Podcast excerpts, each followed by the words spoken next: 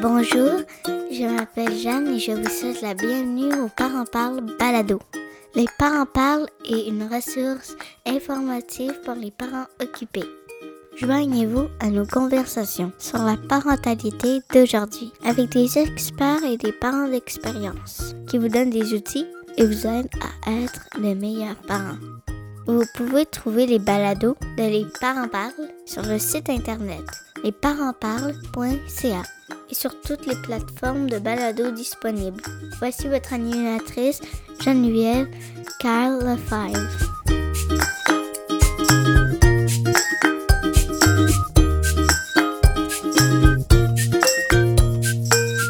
Bonjour et bienvenue à Les Parents Parlent. Les Parents Parlent est une conversation qui aide à supporter les mamans et les papas. Notre mission est d'informer, d'éduquer et de supporter les parents avec les enfants de la petite enfance à l'adolescence. Les Parents Parlent est l'édition francophone de Parent Talk. Si vous parlez un peu anglais, je vous invite à écouter nos balados en anglais à parenttalk.ca ou sur toutes les plateformes de balados disponibles. On a vraiment une belle grande liste qui vous attend. Mon nom est Geneviève Kyle Lefebvre. Je suis l'hôtesse et la productrice de Les Parents Parler de Parent Talk. Je suis une maman de deux beaux garçons, Alexandre et Nathan. Et oui, je suis une maman occupée. Aujourd'hui, nous allons parler de l'asthme chez l'enfant et j'ai avec moi Dr Céline Bergeron, pneumologue. Bonjour Céline, bienvenue à Les Parents Parlent Balado. Bonjour Geneviève, ça me fait plaisir d'être ici aujourd'hui. Vraiment heureuse de t'avoir avec moi aujourd'hui. Docteur Bergeron, est-ce que je peux vous appeler Céline? Certainement, Geneviève. Excellent. Donc, c'est quoi l'asthme chez l'enfant?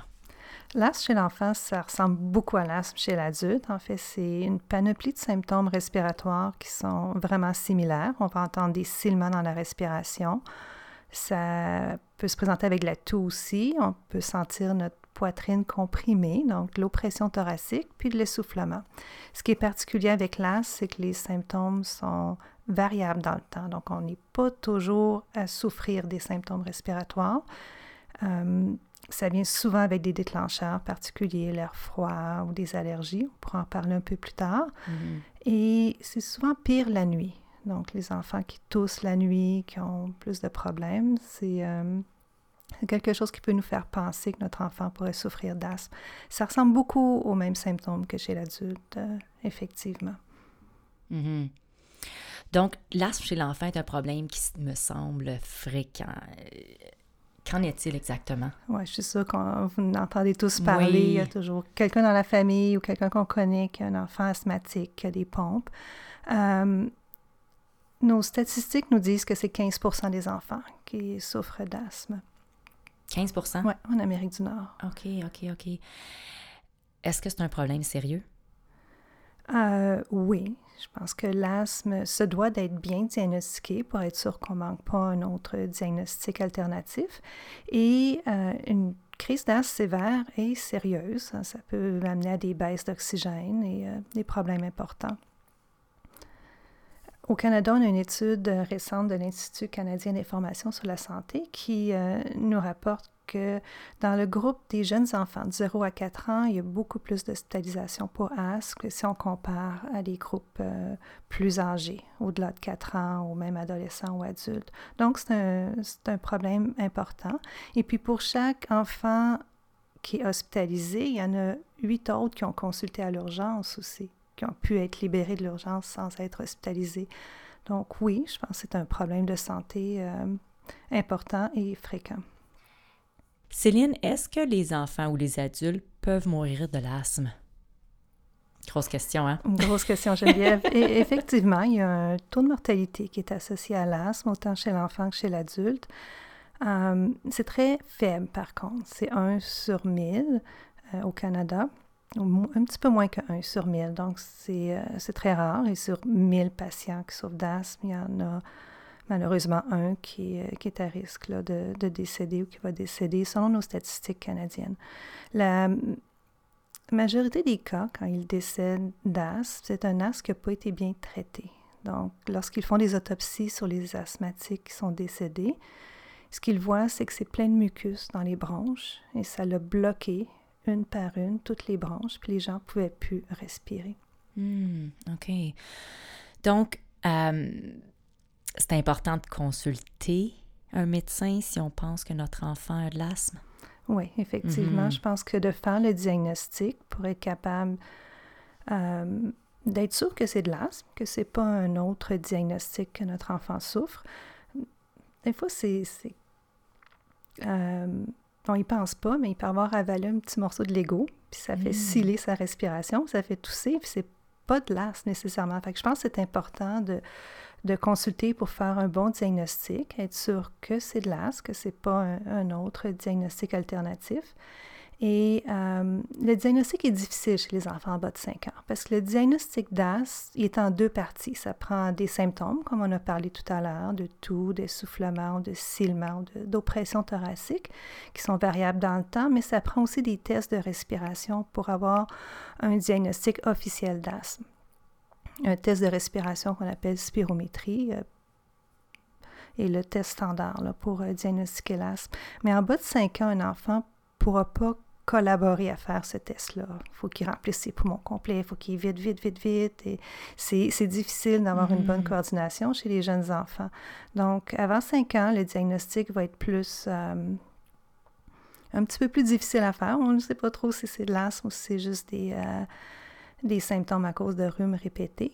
Mais... euh, Puis on sait, nos enfants sont tout le temps malades, hein, Oui, c'est ça. avec la garderie. Euh, fait habituellement, si chez un jeune enfant, pour faire le diagnostic, euh, s'il présente les symptômes qu'on a parlé tout à l'heure, que dans, il y a des allergies aussi, mettons, il y a déjà le rhume des foins, on voit ça, qui éternue, des yeux rouges, et des allergies alimentaires, ou dans la famille proche, les parents ou les frères et sœurs, il y a aussi une histoire d'allergie ou de l'eczéma chez l'enfant.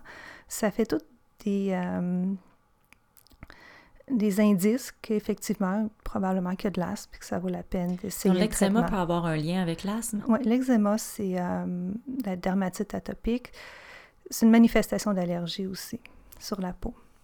Oh, intéressant. Parce que mon petit Alexandre, qui est allergique aux peanuts, des fois, je vois des petits, euh, des, des endroits qui a, qui a- qui a de l'eczéma. Puis, j'avais fait mes propres petites recherches avec Mr. Google. Puis, on- j'ai lu que c'est possible que des enfants qui sont allergiques aux noix, aux peanuts, qui vont avoir de l'eczéma également. Oui, c'est une, c'est une ouais. façon de... Les, les allergies peuvent se manifester de différentes façons. Il y a, on connaît beaucoup l'as, c'est une façon, ou le rhume des foins, dans les, les yeux puis le nez euh, qui coule, les éternuements. L'eczéma, c'est une autre façon. Euh, puis des fois, c'est digestif aussi. Donc, euh, on appelle ça une inflammation de à cause des allergies. Hmm. Une autre raison aussi de consulter puis d'avoir un bon diagnostic, c'est le but du traitement de l'asthme ou d'optimiser pour que notre enfant ait une qualité de vie normale, qu'il soit pas limité pour faire ses activités, qu'il puisse faire toutes les activités sportives qu'il veut. Euh, d'essayer d'éviter les crises. On ne veut pas avoir des grosses crises, on ne veut pas avoir à aller à l'urgence ou être hospitalisé. Et puis, on va avoir une croissance des poumons, un développement des poumons normal aussi. Donc, en prévenant les inflammations, les allergies dans les poumons, on va avoir un meilleur développement de notre capacité pulmonaire. Puis, en évitant les crises, on n'est pas euh, à prendre plein de médicaments ou des pilules comme de prénisone, de cortisone, qui ont des effets secondaires. Donc, moins d'effets secondaires de la médication. Mhm. En ayant le bon diagnostic et en prenant le bon euh, traitement. Ça se traite bien. Oui. C'est encourageant. Est-ce que c'est possible que les enfants ils ont de l'asthme quand ils sont plus jeunes, puis éventuellement, euh, ils en ont plus? Moi, je sais que c'est arrivé avec mon frère. Oui, oui, effectivement. Les, euh, on parle de 15% d'enfants qui ont euh, un diagnostic d'asthme en jeune âge. Puis chez l'adulte, on est plus autour de 8 à 10% Donc, ça, ça semble disparaître. Pourquoi? Peut-être que le diagnostic en jeune âge n'est pas vraiment de l'asthme. hein. C'est que ça se mélange avec les rhumes puis les infections respiratoires. Donc, c'est difficile de discerner parce qu'on n'a pas de bons tests en très jeune Comme âge tu pour disais l'asthme. tantôt. Mhm. Mm. Donc, euh, qu'est-ce qui est la cause de l'asthme? Mm. Quels sont les facteurs de risque? Une grosse question, Geneviève. Oui, hein? Il y a beaucoup de recherches là-dessus. On pense qu'il y a une composante génétique, donc ça vient dans nos gènes, mais que l'environnement dans lequel on est influence beaucoup aussi. Donc, c'est pas juste d'avoir des gènes qui vont nous favoriser à avoir des allergies ou de l'asthme, parce qu'on pourrait les avoir puis jamais, jamais avoir la présence d'asthme ou des symptômes d'asthme. Donc, il y a un mélange entre une prédisposition génétique puis l'environnement. La majorité des cas d'asthme, ils ont de l'allergie sous-jacente. Je dirais 95% des cas, il y a des allergies. Donc, c'est une des principales causes. Euh, la pollution, l'exposition à la fumée de cigarette, la fumée secondaire pour les jeunes enfants, euh, a été associée aussi avec le développement de l'asthme, un risque de développement. Euh, des infections, les virus, certains types de rhume ou virus respiratoire syncytial et rhinovirus ont été associés au développement de l'asthme. Il pourrait avoir aussi une influence de la nutrition ce développement de l'asthme ou de l'obésité également. Donc, c'est possible qu'on peut blâmer ça sur nos parents, c'est ce que tu dis. Histoire de famille. non, je fais une petite farce ici. Donc, euh, on peut, peut-on empêcher l'asthme de se développer? J'aime bien l'angle prévention ici. Oui, c'est ça. Ça, c'est de la prévention mm-hmm. primaire. Donc, peut-être qu'on vient d'une famille qui est à risque, puis qu'on voudrait prévenir que nos enfants développent de l'asthme. Euh, il y a eu quand même beaucoup de recherches qui ont été faites là-dessus avec des études d'observation.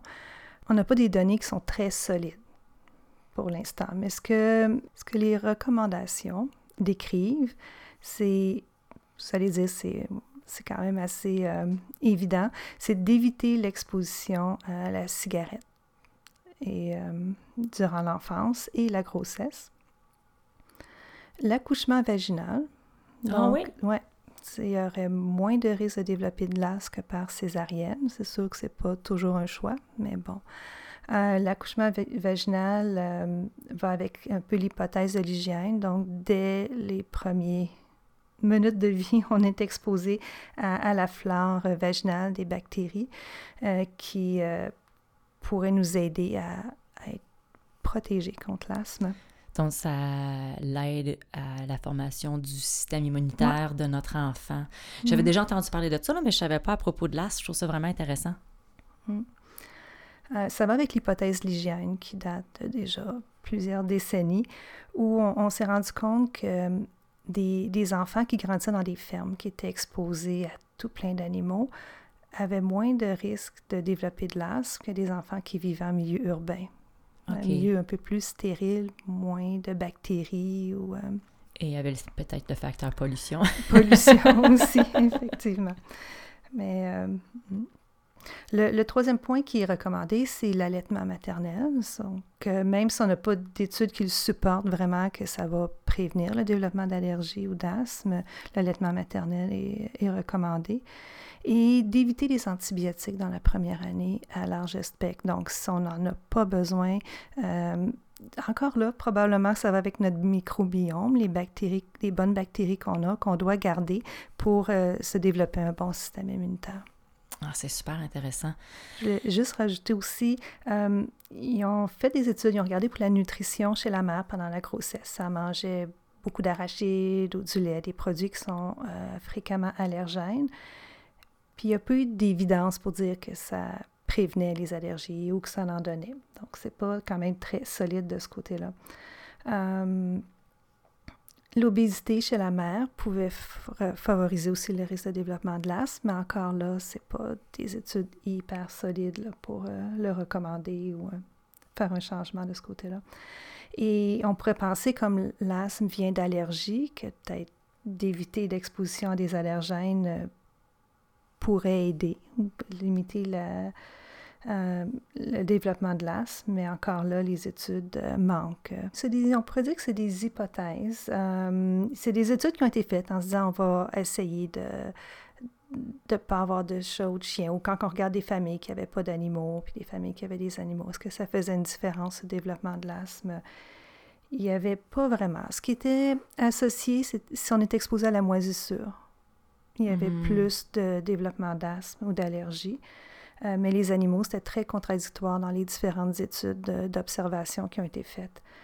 Euh, c'est très à la mode aussi de désensibiliser pour les allergies, d'avoir des, comme des, petites injections régulièrement pour désensibiliser. Euh, si on désensibilise quelqu'un qui a juste du rhume des foins, qui n'a pas encore d'asthme, on espère que peut-être ça pourrait limiter le développement de l'asthme. Les études à date ont montré que ça ne diminue pas le nombre de patients qui vont avoir de l'asthme quand on les désensibilise, mais leur asthme semble être moins sévère. Donc, il peut y avoir un point euh, positif de ce côté-là. C'est vraiment bien, oui, en effet. Donc, que faire pour aider notre enfant qui fait de l'asthme? Bonne question. Et c'est vraiment important d'avoir un bon, euh, une bonne participation des parents.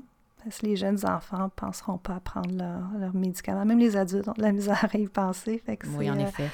Euh, donc, on veut que notre enfant ait une vie normale. Euh, on ne veut pas qu'il ait de symptômes, on ne veut pas qu'il euh, s'empêche de faire les cours d'éducation physique à l'école ou ses activités.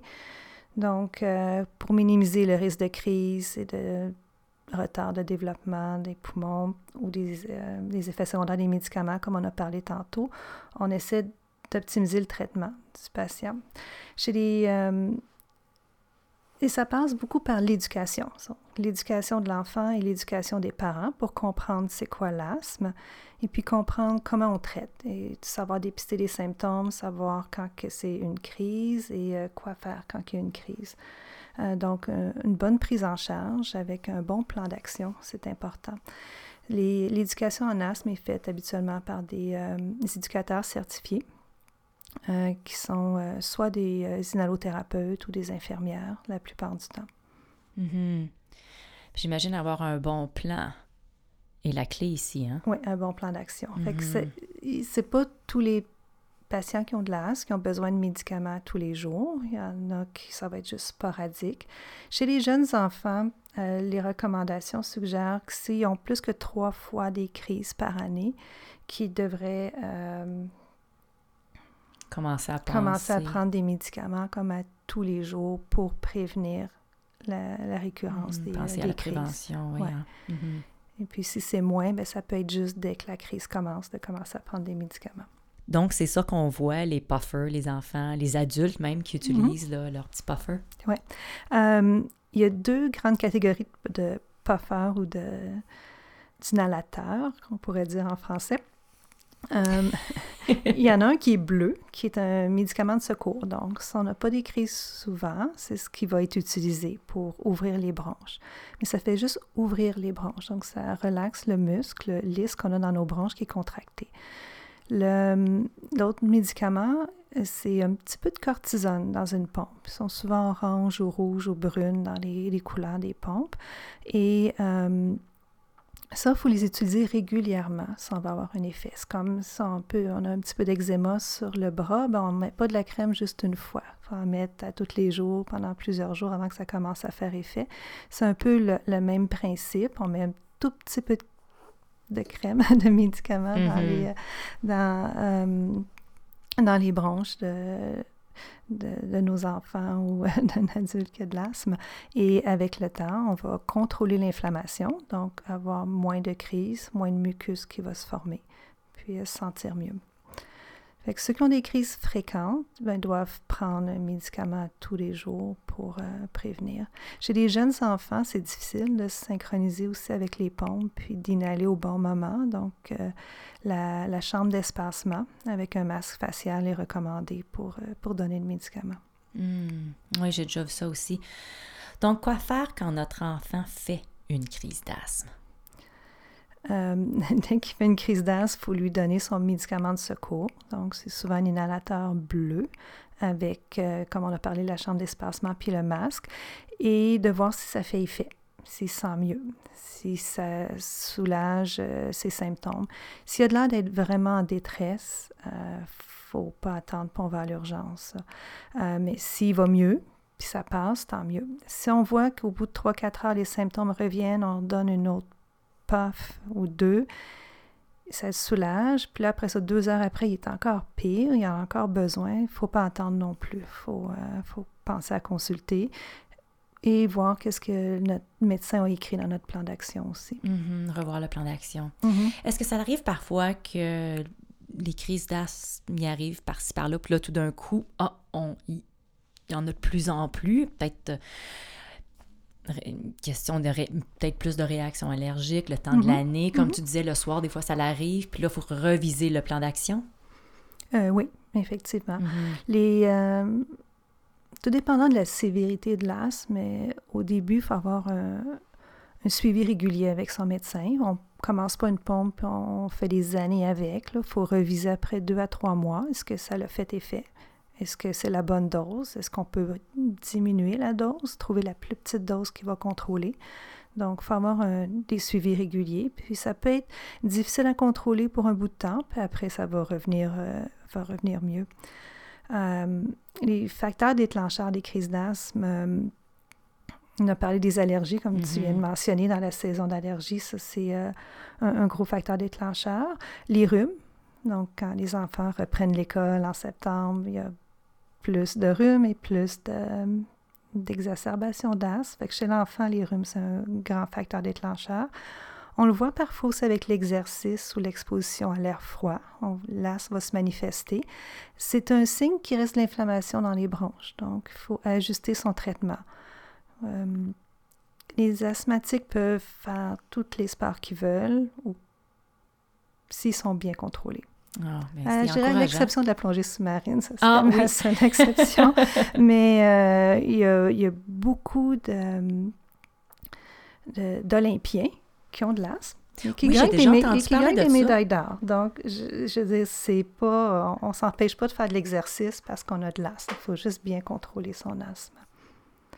Euh, parfois, les gens vont faire de l'asthme juste à rire aussi. Ça, c'est Ah, un oui? autre signe qu'ils ont de l'inflammation. C'est l'air froid, l'exercice, Donc, les gens se mettent à rire, là, tu, tu te Ouais, mets à tousser. J'ai déjà, entendu- j'ai déjà vu Ouais. ça. Moi, ah, intéressant. Donc, c'est un signe qu'il y a de l'inflammation, que c'est pas bien contrôlé. Ah. Euh, les irritants aussi, les odeurs fortes, les produits ménagers, les parfums, c'est des choses euh, qui peuvent irriter les gens qui ont de l'asthme. Donc, quand on a une crise, qu'est-ce qu'on voit? L'enfant ou le- ou l'adulte se met à tousser, il se met à avoir des, des respirations courtes. C'est quoi qui se passe? C'est quoi qu'on il peut va, observer? il va se sentir plus essoufflé, il va respirer plus vite, on va entendre des silements habituellement, ça peut être de la toux. Euh, parfois, il ne sera pas bien couché, il va vouloir rester plus assis. Il faut vraiment faire la différence entre si ça, ça parce que les enfants peuvent avoir des, comme le faux croup ou le croup, hein, que c'est plus dans la gorge, ça va amener des silements, puis une toux bizarre aussi. Il faut voir si le- les silements ils viennent de la poitrine, plus des poumons et non de la gorge. Qu'est-ce qu'on fait? on, Mais, se met euh, les- on se met l'oreille sur la poitrine? Ouais, on, on se met, on se met proche, puis on, proche. regarde comment il respire. On entend si c'est plus quand, quand l'air sort que quand l'air rentre. Mais euh, non, un enfant qui a de l'air en détresse, euh, On le voit. on le voit, puis euh, on l'amène à l'urgence à ce moment-là. Surtout les jeunes enfants. ils ont- les bronches sont beaucoup plus malléables, plus faciles à, à collaber ou à collapser. Mhm. Mm. Wow, hein. donc il faut faire attention. Donc, sur cette note, on termine l'épisode d'aujourd'hui. Je te remercie, Dr Bergeron, d'être avec nous aujourd'hui et également parce que tu as pris de ton temps pour nous aider, nous les parents. Ça fait plaisir, Geneviève. Au revoir. Au revoir. Pour nos auditeurs, si vous avez une question ou que vous désirez vous joindre à nous comme invité ou bien comme expert, vous pouvez nous contacter sur notre site internet lesparentsparlent.ca. Vous pouvez trouver les balados de Les Parents Parlent et de Parent Talk sur toutes les plateformes de balados disponibles. Également, si vous aimez l'épisode d'aujourd'hui et que vous voyez sa valeur pour d'autres parents, je vous invite à partager nos balados qui sont offerts gratuitement sur les réseaux sociaux de votre choix. Vous pouvez également nous suivre sur notre page Facebook, Instagram ou Twitter. Souvenez-vous, il n'y a rien de mieux que d'être supporté par des parents qui font la même chose que vous. Les Parents Parlent est une plateforme sans jugement et où on encourage la libre expression. Merci d'être à l'écoute et bonne journée. Avertissement. Le contenu diffusé dans cet épisode ne sert qu'à des fins d'information et ne remplace pas l'opinion d'un professionnel de la santé. Les propos et opinions tenus par l'hôtesse et ses invités ne peuvent pas engager la responsabilité de Parent Talk Inc. Merci et à la prochaine!